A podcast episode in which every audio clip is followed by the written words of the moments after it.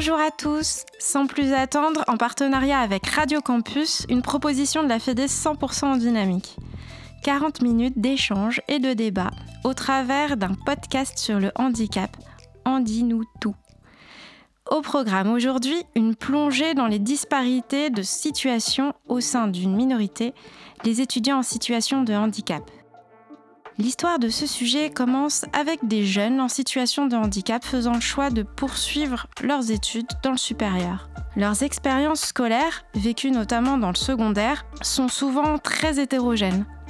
Positives, avec des difficultés d'intégration, des expériences d'enseignement alternées qui nécessitent à l'élève de s'adapter, ou encore des parcours plus heurtés. La pluralité des expériences liées au parcours scolaire semble un facteur qui peut être déterminant, à la fois sur le choix d'orientation et par conséquent sur le projet professionnel, et sur le degré d'inclusion réelle dans le parcours universitaire.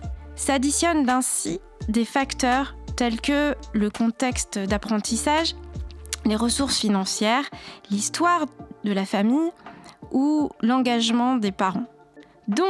Nous avons souhaité réunir un professionnel de l'accompagnement dans l'enseignement supérieur, Julien Soro, une scientifique qui a rédigé un article dans la revue française des affaires sociales sur ce thème, Anaël Milon, et un jeune qui raconte son parcours, Grégoire Bouchetou pour parler ensemble aménagement, émancipation, accompagnement individualisé, environnement pédagogique, ressources financières, liens sociaux, personnalité, contexte social, autonomie et accessibilité.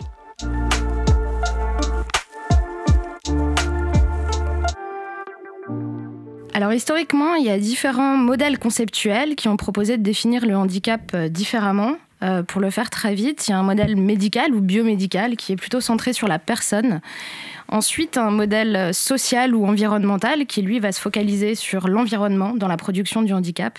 Et enfin, dans les années 90, un modèle plutôt interactif ou interactionnel qui s'intéresse à la rencontre, au rapport entre l'environnement et la personne.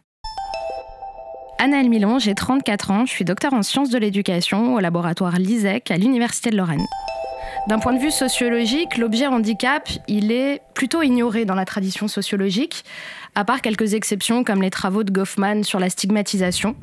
Mais c'est surtout les disciplines à vocation soignante, notamment la psychologie, qui vont s'intéresser historiquement à cet objet handicap. Il faut attendre les années 70 pour que le handicap devienne un objet sociologique euh, lorsqu'il est devenu un enjeu social en termes de mobilisation collective et de politique publique notamment. Donc le sociologue Alain Blanc propose de définir le handicap comme une relation, comme une construction, qui suppose deux conditions.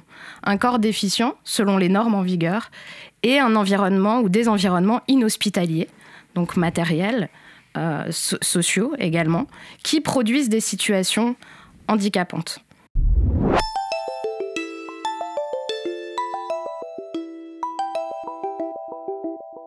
Il n'existe pas un profil type de l'étudiant en situation de handicap et je vais dire bien heureusement. Euh, il y a forcément des disparités de situation. Euh, on note quand même qu'il n'y a, pas de profil type de l'étudiant en situation de handicap, avec donc euh, en corollaire une méthodologie d'accompagnement type qu'on peut appliquer à tout le monde. Et ça, c'est plutôt heureux. Nos étudiants en situation de handicap sont comme n'importe quel étudiant qui s'inscrit dans nos établissements. Julien Soro, j'ai 40 ans, je travaille à l'école de management de Normandie et je suis responsable du service équilibre inclusion. À ce titre, je pilote les actions de la mission handicap de l'établissement avec mes trois collègues. L'inscription dans un, dans un cursus d'enseignement supérieur, c'est bien évidemment suivre des cours et des apprentissages, mais pas que. Et j'ai presque envie de dire, et surtout pas que. Au-delà des compétences qu'apportent les cours, la vie à l'université, dans une école, c'est avant tout des rencontres avec, euh, avec un groupe de jeunes, euh, souvent, c'est un premier déracinement, un premier déménagement de l'environnement familial. Et tout ça constitue aussi le, parcours de formation d'un jeune.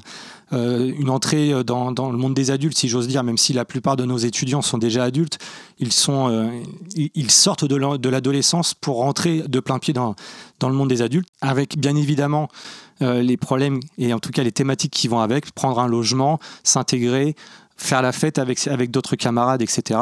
Et nous devons, euh, nous, devons, nous, en tant qu'établissement du supérieur, que, nous assurer que les étudiants en situation de handicap ne soient pas mis à l'écart de toute cette vie sociale, sportive, culturelle qui, qui font la spécificité de nos établissements et de nos universités.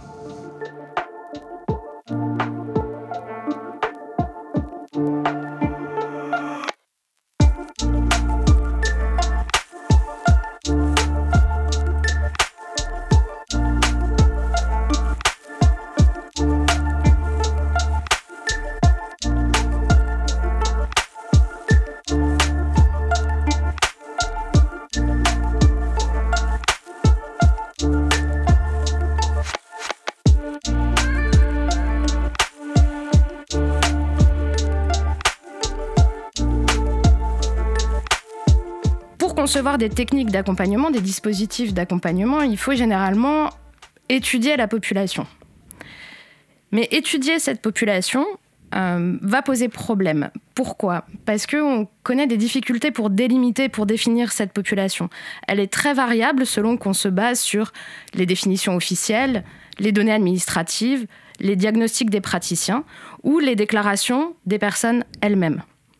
Dans le cas des études supérieures, la catégorisation institutionnelle ou administrative des étudiants reconnus en situation de handicap, elle apparaît réductrice par rapport à l'ensemble des étudiants qui sont concernés par l'expérience du handicap. Cette même population, euh, identifiée administrativement, elle est évolutive en termes de type de troubles, notamment les troubles invisibles et troubles émergents. Donc l'accompagnement va dépendre de la connaissance de cette population, mais aussi des particularités locales, territoriales, dans un contexte euh, de grande différence entre les établissements du supérieur et les environnements pédagogiques. Alors bien évidemment, nous accueillons dans nos établissements des étudiants en situation de handicap qui sont par nature divers et variés. Euh, ils sont divers et variés de par leur profil, de par leur parcours de scolarisation, de par leur choix de vie, de par leur origine sociale, familiale, leur, euh, leur environnement direct. Euh, au-delà de toutes ces différences, euh, nous, nous, devons, en tant qu'établissement du supérieur, de leur apporter un accompagnement individualisé, peut-être encore plus qu'un étudiant qui n'est pas en situation de handicap. C'est la grande difficulté de nos établissements actuels et c'est le passage entre l'enseignement secondaire et l'enseignement supérieur. Pour connaître les différents parcours de scolarité vécus par un jeune, bah, tout va dépendre des critères qu'on va utiliser pour caractériser ce vécu ou ces parcours. Dans ma thèse, par exemple, j'ai utilisé différents critères pour caractériser les parcours scolaires antérieurs des étudiants que j'ai interrogés. J'ai utilisé notamment le vécu de la scolarité, le rapport à l'école, le rapport au savoir. Finalement, ça pose la question des émotions, des affects, du sens que l'élève va accorder à l'école, au savoir, mais aussi les questions relatives au rapport aux autres, aux enseignants, avec euh, leurs paroles plus ou moins encourageantes, aux autres élèves avec qui on peut développer des amitiés ou vis-à-vis desquels on peut vivre un isolement, certaines formes de discrimination, de moquerie, etc. Deuxième élément qu'on peut prendre en compte, c'est la trajectoire de l'élève en termes d'établissement, de classe, de dispositifs fréquentés. On peut, se poser la question où, finalement, dans des dispositifs ordinaires ou spécialisés. Et on peut également se poser la question des temporalités, puisqu'à l'école, il y a une norme temporelle de progression. Un an, c'est une année scolaire. Et donc, à partir de ces différents critères, j'ai caractérisé différents types de parcours scolaires des parcours fluides, proches des normes temporelles en milieu ordinaire, des parcours alternés, soit entre le temps des soins et le temps de l'école, soit selon les milieux ordinaires spécialisés, impliquant de multiples transitions. D'autres parcours sont plutôt heurtés, ce sont des parcours du combattant ou des parcours plus chaotiques selon les, étudiants. Et enfin, euh, un étudiant également qui a fait l'intégralité de son parcours scolaire en milieu spécialisé dans des établissements médico-sociaux.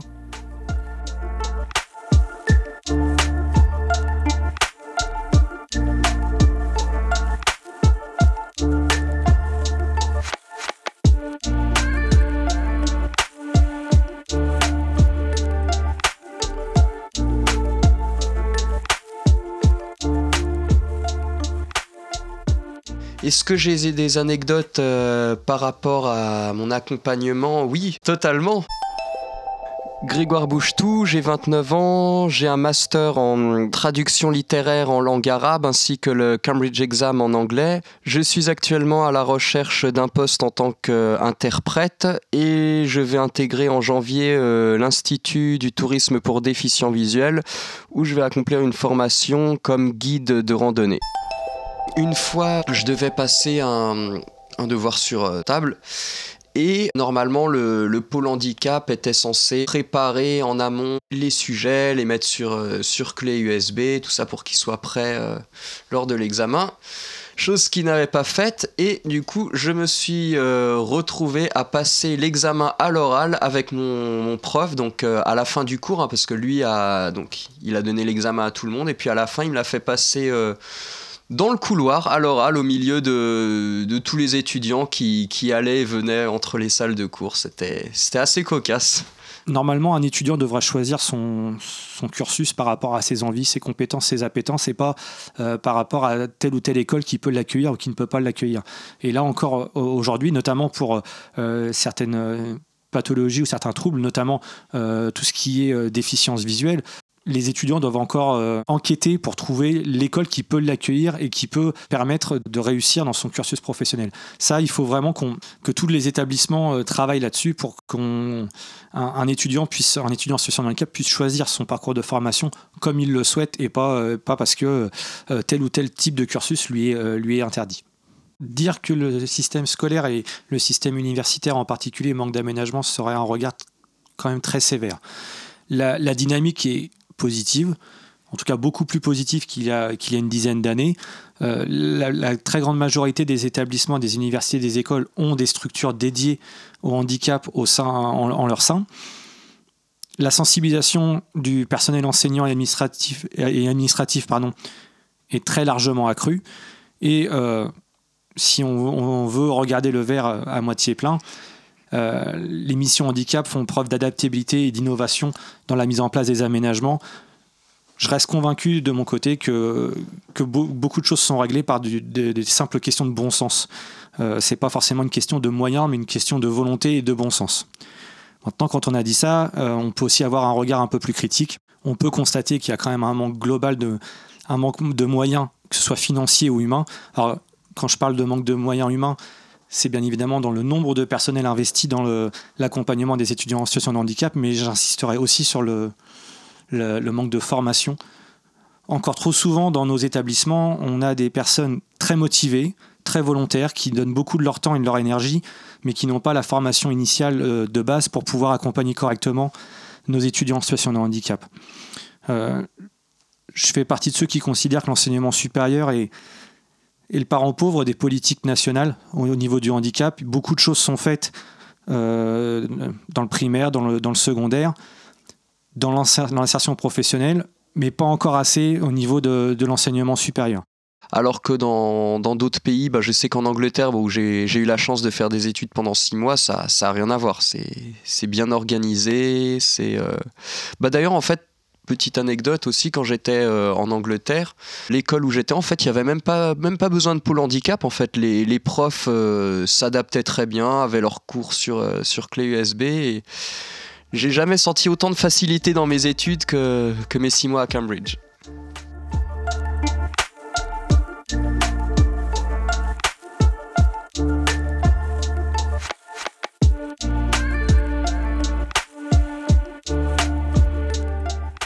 Les process euh, sont souvent lourds pour les étudiants et si on se met aussi du, côté des, établissements, sont aussi un peu lourds euh, au niveau du personnel administratif et enseignant.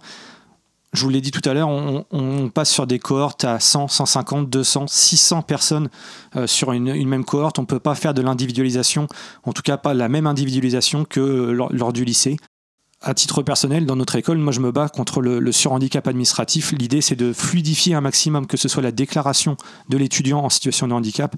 Il faut qu'on lui donne envie de se déclarer, qu'il puisse venir en confiance parler de sa pathologie, de son trouble, de ses besoins, et surtout, euh, surtout ses besoins en fait, euh, plus que sa pathologie ou, ses troubles, et qu'on puisse l'aider et aider nos collègues à mieux l'intégrer nos missions handicap ont pour vocation de disparaître à l'avenir. Euh, ça voudra dire que nos établissements sont réellement inclusifs.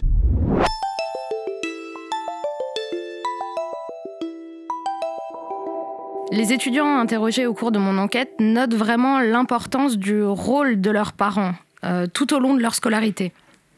À la fois pour pouvoir poursuivre leur scolarisation, parfois en menant certains combats contre l'école, l'institution, mais aussi parfois contre certaines parole de destin, selon la formule de Bernard Charlot. Une parole de destin, c'est notamment un enseignant ou un médecin qui va dire à, un élève Tu n'y arriveras jamais, ce n'est pas fait pour toi, euh, telle, telle étude, tu n'auras jamais ton bac, etc. Donc les parents ont un grand rôle dans, de, combattants parfois pour euh, permettre à leurs enfants de continuer à, à apprendre et à avancer dans le cursus scolaire et également en termes de soutien, d'aide apportée tout au long de la scolarité sur euh, les devoirs et le travail à la maison, par exemple. Euh, au cours de mon enquête, on note notamment que c'est euh, quasiment exclusivement les mères qui accompagnent les enfants, sauf quand le père est enseignant. Et on note également que ce sont généralement les mères qui arrêtent de travailler quand l'un des deux parents s'arrête de travailler pour assurer le soutien et le suivi de la scolarité. Dans l'enquête, la plupart, la grande majorité des étudiants se sont dit poussés, encouragés, soutenus par leurs parents à poursuivre des études supérieures. Et la minorité d'entre eux qui ne se sont pas sentis ni encouragés ni soutenus par leurs parents à poursuivre euh, connaissent une scolarisation en établissements médico-sociaux, donc qui implique parfois une transition dans le supérieur plus difficile. Et c'est aussi des étudiants qui ont connu ensuite des parcours dans le supérieur où ils ne sont pas restés dans la filière qu'ils ont intégrée initialement. Donc ils ont connu plusieurs réorientations.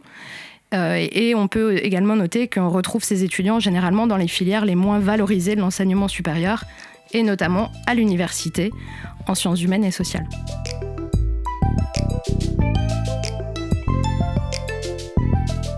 Comment ça s'est passé avec mes amis? Bah, après avoir bien sociabilisé et, trouvé voilà, un petit groupe euh, d'amis, euh, bah, moi j'étais plutôt bon en, arabe pour l'oral et tout ça. Donc ce qu'on faisait, c'est que bah, souvent je les aidais à, réviser, euh, bah, surtout pour le côté oral, quand on avait des, voilà, des, des, passages oraux à préparer. Et eux me, me lisaient les, les cours qu'il fallait avoir lus pour euh, le lendemain ou la semaine d'après.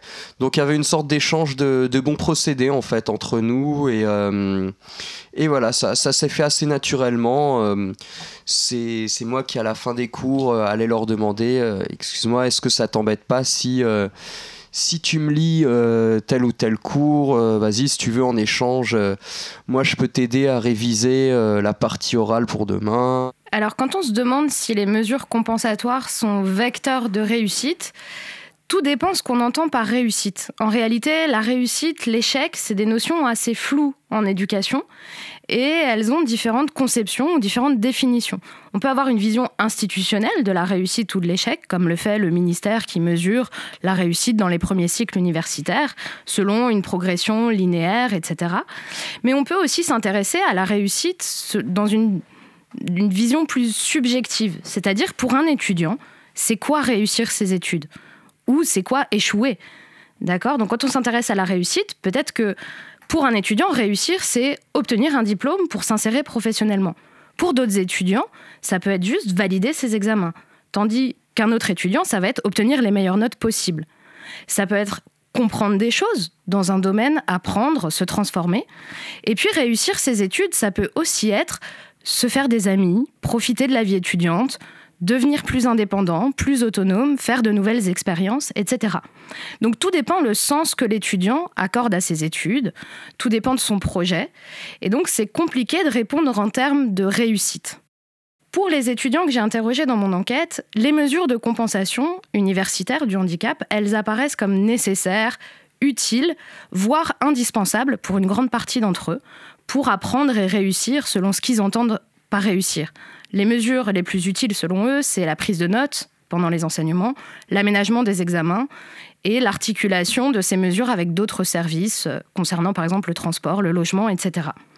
Mais la majorité des étudiants que j'ai interrogés considèrent aussi que ces mesures sont insuffisantes, que certaines ne sont pas euh, réellement appliquées, réellement mises en œuvre, ou encore que ces mesures répondent que partiellement à leurs besoins. Alors, est-ce que j'ai mis des solutions autocompensatoires Oui, non. Bah, en fait, vu que le pôle handicap prenait énormément de temps à, euh, imprimer les cours, enfin ou les mettre sur, clé USB, tout ça, que par exemple euh, les, les, livres, bon bah le, le temps qu'ils soient euh, transcrits ou mis sur un sur support informatique, ça prenait parfois plusieurs semaines, ce qui fait qu'on était obligé de l'avoir lu. Donc bah, je me débrouillais avec des amis, je demandais à, à des amis, j'ai également fait appel à des profs particuliers, euh, des gens que, que, je payais hors de l'université hein, pour, me lire, euh, pour me lire certains cours. Euh, voilà, j'ai dû pas mal jongler en, utilisant mes, mes propres moyens. Alors les ressources autocompensatoires, c'est finalement quand la compensation est insuffisante, l'étudiant se retrouve seul à devoir compenser et donc va mobiliser un certain nombre de ressources pour auto-compenser les conséquences du handicap. Mais ce que je peux vous dire, c'est que lorsqu'il y a des manques, des lacunes ou des limites dans le soutien offert, dans les aménagements, dans la compensation du handicap, pour pallier ces manques, l'étudiant va mobiliser des ressources qu'on peut qualifier d'autocompensatoires, qui vont s'appuyer sur sa famille, ses acquis scolaires antérieurs, ses amis, ses groupes de pairs, etc. Et les étudiants ne sont pas tous égaux face à ces ressources autocompensatoires. Ils n'ont pas le même capital compensatoire possédé. Et donc, ces étudiants peuvent être inégaux en fonction de leur famille, de leur origine sociale, mais aussi de leur vécu de l'intégration dans le supérieur.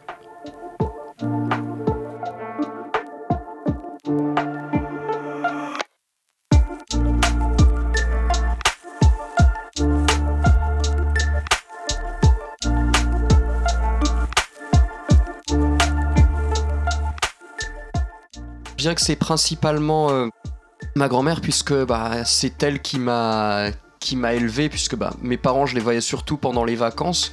Donc oui, c'est ma grand-mère qui, qui m'a élevé.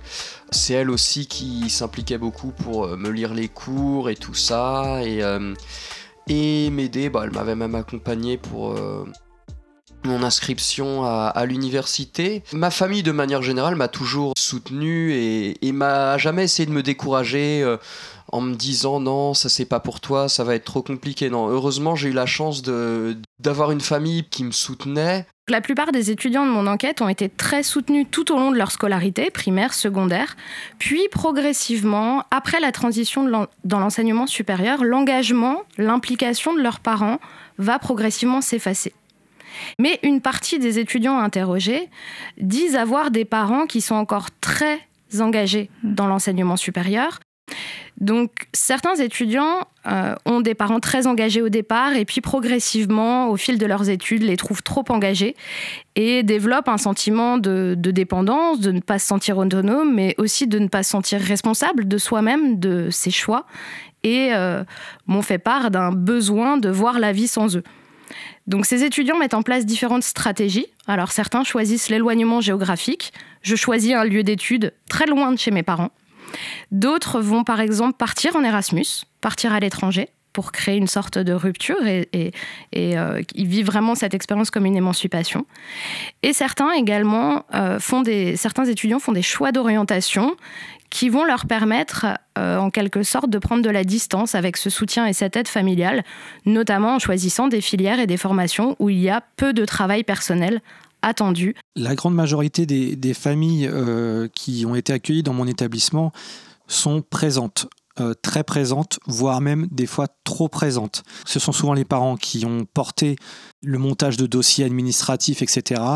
Euh, et, donc mon, rôle et le rôle de mes collègues en tant que, euh, professionnels de mission handicap, c'est des fois aussi de, couper le cordon avec les parents dans le bon sens du terme. L'idée n'est pas évidemment de, créer de la rupture familiale, mais plutôt de, prendre le relais des parents sur tous les aspects administratifs s'il n'y avait pas eu l'implication de ma grand-mère, euh, écoutez, je ne sais pas si mon parcours aurait été différent parce que bon, j'ai c'est des études qui m'ont toujours intéressé, j'ai toujours voulu faire ces études euh, de langue. Hum, je pense que j'aurais quand même, euh, du moins j'aurais essayé de les faire, mais ça aurait été beaucoup plus difficile. Peut-être que j'aurais redoublé certaines années et ça se serait peut-être pas passé aussi bien que ça s'est passé.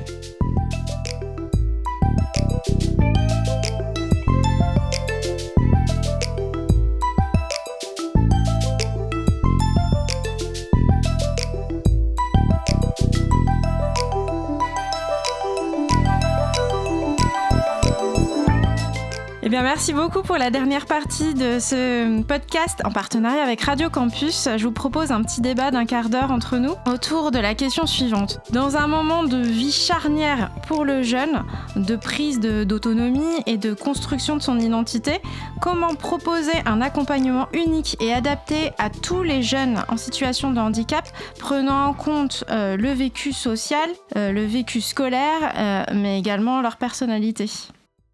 Comment s'est faite la, transition, oui, finalement, d'un milieu euh, entre euh, aveugles et, malvoyants à ce milieu, oui, de, personnes sans, handicap? Bah, ça s'est fait assez naturellement parce que même étant euh, à l'Institut des jeunes aveugles, j'ai toujours eu des amis, des amis voyants parce qu'à côté, je faisais d'autres activités, je faisais du sport, du judo, dans, dans des clubs, des clubs ordinaires. Donc, même si j'étais pas euh, en intégration, j'ai toujours eu voilà un contact avec le, monde, euh, le monde des personnes voyantes. Donc ça n'a pas vraiment été difficile parce que j'ai voilà, j'ai jamais été timide. Quand j'ai quand je suis rentré à l'université, donc euh, que j'allais vers les gens, euh, j'étais toujours très à l'aise et je leur montrais que le handicap n'était pas une barrière. D'ailleurs, euh, j'étais le premier à faire des blagues euh, sur les aveugles ou malvoyants et c'est une chose qui marchait très bien d'ailleurs. Le, fait de faire des blagues sur soi-même, sur son propre handicap, j'ai trouvé que ouais, que ça ouvrait des barrières, que les gens voient que ah, bah, finalement, euh, euh, les aveugles, c'est pas euh, des mecs qui sont comme ça dans leur coin. non, non, ils sont, ils sont blagueurs, ils ont de l'humour, et ouais, c'est quelque chose qui a, qui a bien marché. Si je comprends bien, la socialisation, c'est l'une des choses quand même les plus importantes. Si j'ai bien retenu, ce qui est primordial, c'est euh, d'aider le jeune en situation de handicap euh, s'émanciper par rapport à ses parents, l'aider aussi à formuler ses besoins euh, par rapport à, ses camarades pour rester dans des espèces de, non-dits qui peuvent donner lieu à, des blocages importants. Est-ce qu'il y aurait d'autres choses importantes à transmettre à ceux qui nous écoutent? Sur ce point, je ne suis pas forcément d'accord avec ce qu'a dit Grégoire, où c'est plutôt à, l'étudiant en situation de handicap de, euh, d'aller vers, d'essayer d'aller à la rencontre de ses camarades. Euh, ça, il peut le faire s'il a le caractère pour et s'il a envie, parce qu'un étudiant ne peut aussi avoir envie de rester euh, tout seul, ou en tout cas de ne pas aller vers les, centres de, de socialisation. En tout cas, il peut le faire si jamais déjà l'environnement est propice. Et là, pour le coup, c'est à nous, à nous, établissements, de faire en sorte que le reste des parties prenantes, notamment des étudiants qui ne sont pas en situation de handicap, euh, et, cette connaissance du handicap de base euh, qui, euh, qui permet d'intégrer notamment dans les, les, actions sportives, culturelles et associatives dans nos universités et écoles. La grande majorité du temps se passe en dehors des cours, dans, dans, dans, dans, ces assos étudiantes. Et donc c'est à nous, avec des associations comme 100% en dynamique par exemple, de former les, les responsables associatifs nous, on milite à la conférence des grandes écoles et aussi avec les universités pour qu'il y ait des, référents handicap également dans les associations. Donc l'idée, c'est pas de, transférer euh, notre travail aux étudiants, ça c'est le, boulot de l'établissement, mais c'est accompagner les événements étudiants, les responsables associatifs qui peuvent produire des événements réellement accessible. Et euh, moi, je reste convaincu qu'il suffit de, petits détails. Hein. Euh, c'est dans la façon de communiquer. C'est lorsqu'on a un événement, euh, d'avoir peut-être un, référent avec un, t-shirt d'une couleur spécifique qui dit mais si jamais tu as une difficulté parce que tu es déficient auditif ou déficient visuel, autorise-toi. Alors le coup du t-shirt, je, vous le, je vous le concède. Mais en tout cas, qui, qui permet d'avoir ces bons réflexes, ces bonnes postures et qui permet à tout le monde de participer activement à tout. Les, les activités d'intégration notamment sont primordiales pour, euh, pour euh, un cycle complet. Et si dès le début on rate cette étape-là, l'étudiant rate ça, il va se sentir à l'écart, il va pas se sentir en confiance. Et là, pour le coup, c'est le boulot des associations étudiantes et donc de, euh, des établissements pour les aider à se former et à leur donner les moyens. On en revient à la question aussi des moyens. Euh, des fois, ça demande des moyens supplémentaires. Mais là, euh, j'entends le mot moyen, j'entends le mot association. je pense, moi, plus bah, du coup à des écoles. L'université, il y a les syndicats hein, qui jouent un rôle très important. Et on a peut-être un petit peu moins de vie associative. voilà, qu'est-ce que bah, Au-delà même de la vie associative, euh, la socialisation à l'université est pas du tout la même. On sait que l'enseignement supérieur, selon les filières et les formations, ne propose pas la même chose aux étudiants. En termes de socialisation, en termes de pédagogie et d'encadrement pédagogique. Et bien sûr que lorsqu'on est dans des filières universitaires à très grands effectifs, où les professeurs sont très distants euh, et où euh, c'est l'anonymat qui règne, c'est difficile pour tous les étudiants et c'est encore plus difficile probablement pour euh, les étudiants handicapés. Donc à mon avis, la question serait aussi celle de, la pédagogie, de l'encadrement qu'on offre à, nos étudiants, et, pas seulement euh, les étudiants handicapés ou en situation de handicap, mais à tous les étudiants en mhm. réalité, parce que pour réussir dans les études supérieures, il faut à un moment découvrir une nouvelle culture, il faut perdre son identité de lycéen, euh, construire une nouvelle identité d'étudiant, apprendre un nouveau langage, apprendre des nouveaux codes, euh, apprendre des nouvelles normes. Et pour découvrir ça, c'est très difficile de le faire seul. C'est pas impossible, mais c'est très difficile. C'est-à-dire qu'à un moment, c'est pour ça que les relations avec les autres vont être primordiales et elles peuvent aussi être euh, facilitées par la pédagogie au sens large, c'est-à-dire ce que font les enseignants, mais aussi les activités qu'on propose, des activités de groupe, des temps collectifs, des moments d'échange, etc., etc. Grégoire, comment vous réagissez par rapport à ça? Par exemple, euh, même si vous étiez spécialisé dans les langues, j'imagine que vous aviez plusieurs professeurs et plusieurs spécificités. Est-ce que euh, la façon de faire du professeur par rapport à l'ensemble de la classe euh, vous a permis de vous sentir plus ou moins inclus selon la façon dont l'enseignement était dispensé? Alors tout dépendait des, professeurs. Certains faisaient des, efforts et par exemple s'ils écrivaient au tableau, ils me dictaient à moi juste après. D'autres étaient un peu plus distants et faisaient moins d'efforts. Donc euh, bah, à ce moment-là, euh, c'est mes camarades qui me lisaient. Alors, un tout dernier mot, très très très très rapidement, si possible, Julien. Ce sera peut-être aussi euh, l'opportunité d'ouvrir le débat pour un, des prochains podcasts. Mais ce que tu pointes aussi, Grégoire, c'est la disparité entre le, la disparité de posture de certains de tes enseignants ou de certains de, des parties prenantes. Le rôle aussi d'une mission handicap, il ne faut pas avoir peur de le dire, c'est d'accompagner les collègues et qu'il ne faut pas stigmatiser non plus les collègues qui, sont en difficulté. Tout à fait. Bah, merci beaucoup, euh, Julien. C'est une, euh, excellente euh, transition pour vous dire qu'effectivement, il y aura des prochains podcasts. Celui-ci était le tout premier en partenariat avec Radio Campus. Voilà, je vais vous laisser. Merci vraiment à tous pour votre participation et à bientôt